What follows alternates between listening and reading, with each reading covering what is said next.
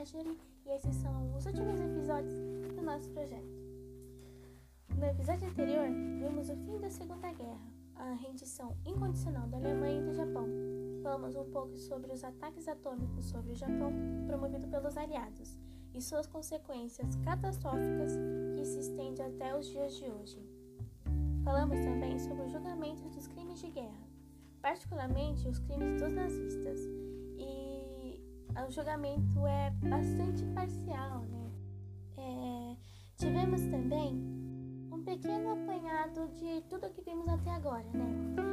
E até chegarmos aqui, no pós-guerra e nas suas consequências.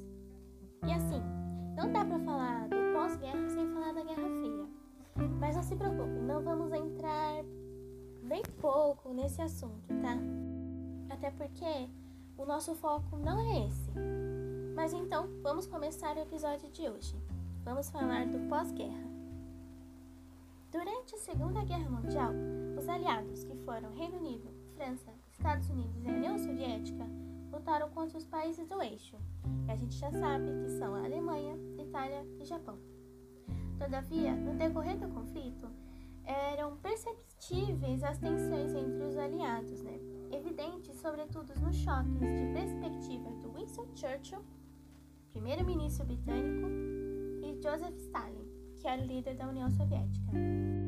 Churchill era um liberal convicto. Eu disse isso um pouco lá no episódio sobre participação de outros países. Então, de suas decisões e ações tiveram como plano de fundo sua própria visão de mundo.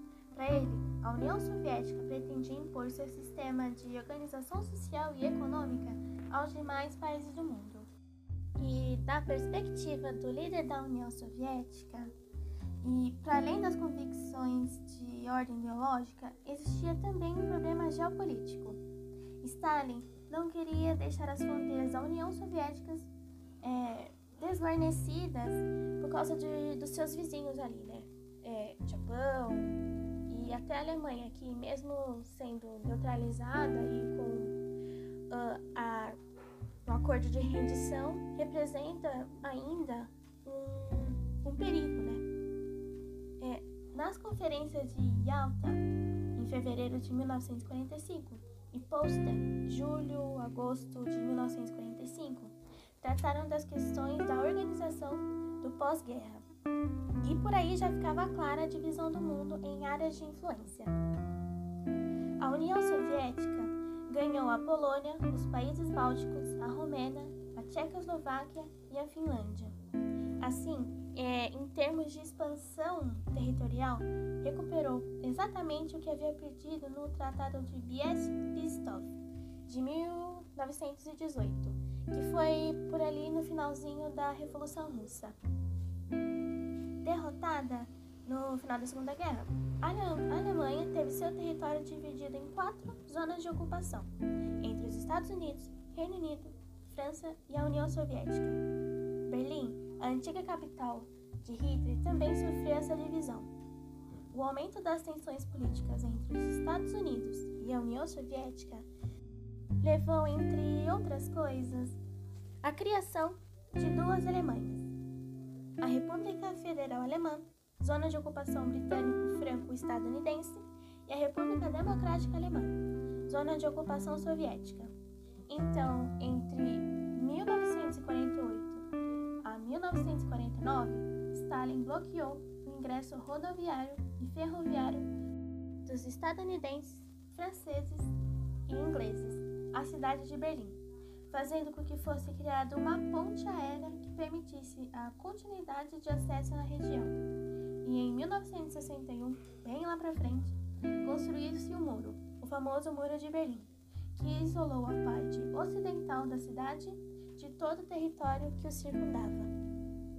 Já o Japão, como eu disse no episódio anterior, o Império Japonês entra em colapso após os ataques das bombas atômicas de Hiroshima e Nagasaki. E a União Soviética, como já tinha também dito nos episódios anteriores, havia declarado guerra ao Japão nos últimos momentos. Anexou posições estratégicas ao norte do arquipélago das Ilhas Kurilas e na parte sul da ilha de Sakhalina. A China voltou a ter soberania sobre a Manchúria e Taiwan. O Japão foi desmilitarizado e passou por um processo de democratização durante o período em que foi ocupado pelas tropas dos Estados Unidos. É, então, com isso a gente pode perceber que aquela condição de rendição do Japão de se manter o governo imperial foi por terra, né? É, na Micronésia, os estadunidenses assumiram a tutela sobre conjunto de ilhas que até então estavam sob domínio japonês: as Ilhas Marinas, Ilhas Carolinas e Ilhas Marshall. Ocuparam ainda Okinawa, que foi devolvida ao Japão nos anos de 1970. O governo dos Estados Unidos injetou recursos econômicos no Japão que foram empregados de uma infraestrutura industrial já existente no país desde o fim do século XIX.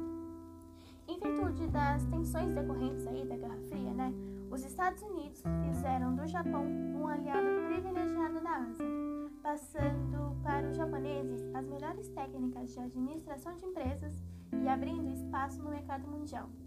A numerosa mão de obra barata e muito disciplinada e a intervenção dos Estados Unidos no estímulo à poupança e aos investimentos produtivos é, deram uma verdadeira revolução na área da educação, mas bem aos moldes europeus, né?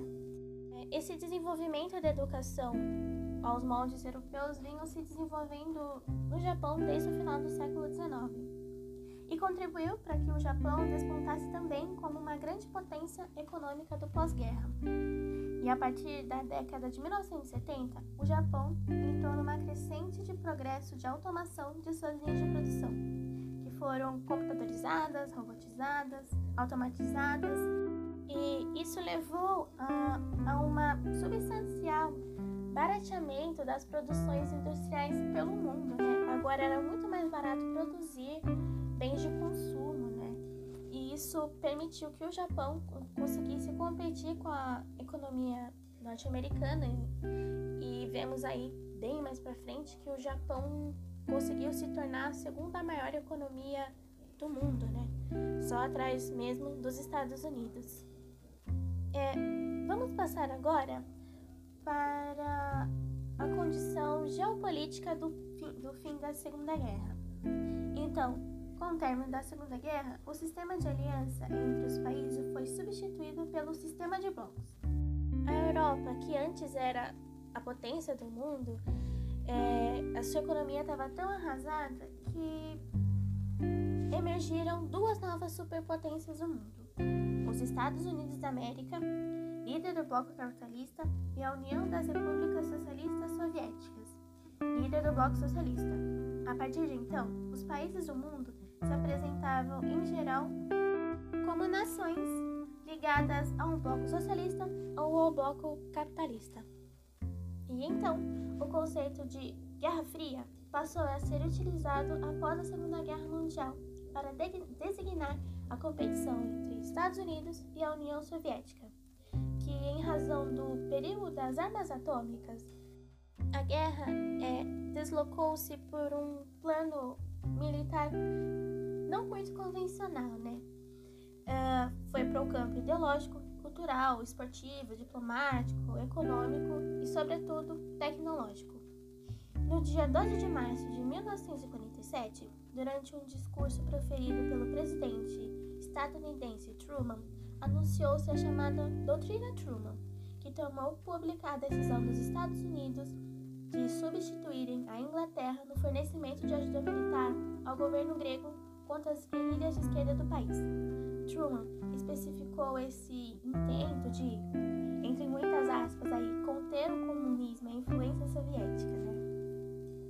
Então, dessa maneira, o conceito de fronteiras geográficas, fundado sobre o equilíbrio de poder entre as potências, estabelecido no Congresso de Viena, 1914-1915, foi substituído pelo conceito de fronteiras ideológicas.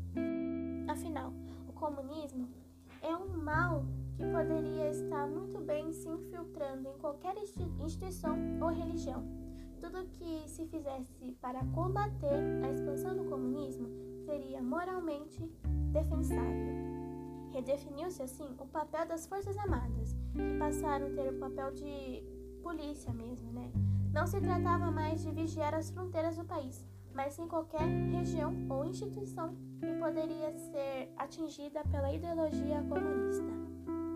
Então, ainda durante o governo de Harry Truman, os Estados Unidos criaram o famoso Plano Marshall para a reconstrução dos países europeus arrasados na guerra. O plano foi conhecido oficialmente como Programa de Recuperação Europeia e foi proposto pelo general George Marshall, secretário de Estado dos Estados Unidos. É, alguns autores consideram o Plano Marshall como uma outra metade da doutrina Truman. Eles meio que se complementam, pois um sistema de ajuda para os países europeus para se recuperarem de suas economias estaria na prática investindo no, neles mesmos, né? Porque a economia estadunidense não ficava isolada do mundo, né? No qual ocorria uma ocupação socialista. Então, você ter ajuda econômica de outros países e ter mais aliados à sua disposição uh, ajudaria a afastar e diminuir o bloco socialista, né? Embora não se acreditasse que eles fossem precisar da ajuda norte-americana, né? O bloco socialista. Então, entre 1948 a 1952, o Plano Marshall injetou cerca de 13 bilhões de dólares na Europa. Reino Unido, França, Itália e Alemanha Ocidental receberam as maiores ajudas. E em 1952, já se observavam os efeitos do programa na recuperação em todos os segmentos da indústria e agricultura, levando a um grande desenvolvimento europeu. Ainda na empreitada de barrar a União Soviética, em 1949, os Estados Unidos e outros países capitalistas estruturaram uma aliança militar, a Organização do Tratado Atlântico Norte, a OTAN, que existe até hoje, visando ajuda mútua no caso de uma possível agressão da União Soviética. Em 1950, criou-se um Comando Único, exercido uh, inicialmente pelo general T.Y. Talvez você já tenha ouvido. A sede inicialmente era na França, mas foi transferida para Bruxelas, na Bélgica, em 1964. Na época de formação da OTAN, as críticas apontavam que a tensão da Guerra Fria apenas aumentaria, rompendo-se qualquer possibilidade de conversa e negociação com o bloco socialista. Os alemães eram os mais críticos porque eles entendiam que a formação da OTAN era um desculpa, era um legitimador da divisão da Alemanha. Né? Ele falava assim, ó, agora a OTAN legitima que a Alemanha se divida em duas, né? Tá certo isso, basicamente. E como eu já disse, a OTAN existe até hoje. E após a extinção da União Soviética em 1991, a OTAN ampliou o número de seus membros, né? com a inclusão de alguns países que antes eram do bloco socialista. Como já dissemos por aqui, depois da Segunda Guerra emergiram duas superpotências, né? os Estados Unidos e a União Soviética, é, instaurando um clima de tensão entre elas, culminando aí na Guerra Fria, né? E com o perigo eminente de uma guerra atômica de proporções muito maiores é, do que tinha acontecido em Hiroshima e Nagasaki, porque assim, conforme os anos se passam, mais e mais a tecnologia vai avançando. Não? Então, é, estourar uma bomba atômica nos anos 50, ou nos anos 40, desculpe, é uma coisa. Agora, passando 10 anos, 20 anos, 30 anos, estourar uma outra bomba atômica é uma coisa que poderia ser inimaginável ainda continua sendo, né? É, muitos países, como os Estados Unidos mesmo, a Rússia, a Coreia do Norte, têm arsenal atômico. Então, estourar uma guerra seria, assim, o fim da humanidade, né? Mas, voltando, né? Uh, os conflitos da Guerra Fria tiveram um caráter mais localizado, utilizando muitos recursos materiais e humanos que foram co colocados em disposição nessa guerra armamentista, né? É, que se refletiam num crônico déficit humano, né? Provocando várias crises econômicas e de saúde a médios e longos prazos. Foi mais ou menos a partir daí da década de 1980 que ficou visível que os soviéticos ah, haviam perdido na competição, né? Acabou para eles, ocorrendo então um reordenamento das relações internacionais, principalmente a abertura da União Soviética para o mundo. Uma outra parcela da população mundial, que são conhecidos como os países de terceiro mundo, ou simplesmente o resto do planeta inteiro, né? É, entre 18 e 24 de abril de 1955, reuniram-se na cidade de Bandung, na Indonésia, 29 líderes de países que visavam promover a cooperação econômica, cultural afro-asiática e manter uma cooperação econômica e discutir é, os conflitos que causavam a Guerra Fria, né? Que as duas potências brigavam entre si, mas eram os países pequenos que sofriam ali, né? O evento ele foi patrocinado pela Indonésia, Paquistão, Índia, Birmania, hoje Myanmar, e a Sri Lanka. Consideravam-se a Conferência de Bandung como uma expressão da tomada de consciência dos países de terceiro mundo contra o colonialismo e a divisão originada pela Guerra Fria, né? No lugar do conflito leste-oeste, Rússia Estados Unidos, surgiu um novo conceito, o conflito norte-sul, em que o mundo é dividido entre os países ricos e os países pobres. Esses últimos julgavam fundamental a política associada ao controle dos seus próprios recursos econômicos. Aqui a gente vê hum, a utilização do conjunto países ricos, países pobres, né? É, norte e sul, que ainda persiste muito nos dias de hoje, né? A divisão aí do, do conceito de países desenvolvidos, países em desenvolvimento, países subdesenvolvidos. E a gente percebe que, mesmo mudando de nome, né? tirando aquela nomenclatura mais usual de país de primeiro mundo, país de segundo mundo, né, que seria a União Soviética e o país de terceiro mundo, a gente tem uma nova nomenclatura, né, que é mais usual nos dias de hoje, nos dias de hoje, que é, como eu já falei aqui, né, o conceito de países desenvolvidos, os países ricos, os países geralmente do norte do globo, os países subdesenvolvidos, geralmente do sul do globo, né? Então ali é, mais precisamente aqui na América, na África e na Ásia, e os países em desenvolvimento, né? Que hoje a gente tem até um bloco que é o BRICS, né? Que são a Rússia, nós aqui do Brasil, África do Sul e a Índia, né? Que são países que têm grana, né? a gente tem dinheiro, mas a gente não tem a capacidade. E a China, né? Desculpa. Que tem, a gente tem dinheiro, mas não tem a capacidade de se tornar ainda um país de ponta, de primeiro mundo, né? ainda temos a nossa desigualdade social, ainda temos os nossos problemas de países de terceiro mundo, né? Que não foram resolvidos durante o tempo da, da, da Guerra Fria e continua ainda nos dias de hoje, né? A fome, a pobreza, a desigualdade salarial, desigualdade social, né? Que no Brasil é bem pungente, assim, né? É, e isso remete também a algumas, no nosso caso, né? Remete também a questões históricas, de colonialismo, de escravidão, de racismo e algumas outras pequenas coisinhas. Bom, o episódio tá terminando por aqui. Uh, no próximo episódio, a gente vai falar mais sobre o mundo socialista. A gente falou bastante dos Estados Unidos, sobre os vencedores, falamos até do OTAN. E no próximo episódio, a gente vai falar do mundo socialista.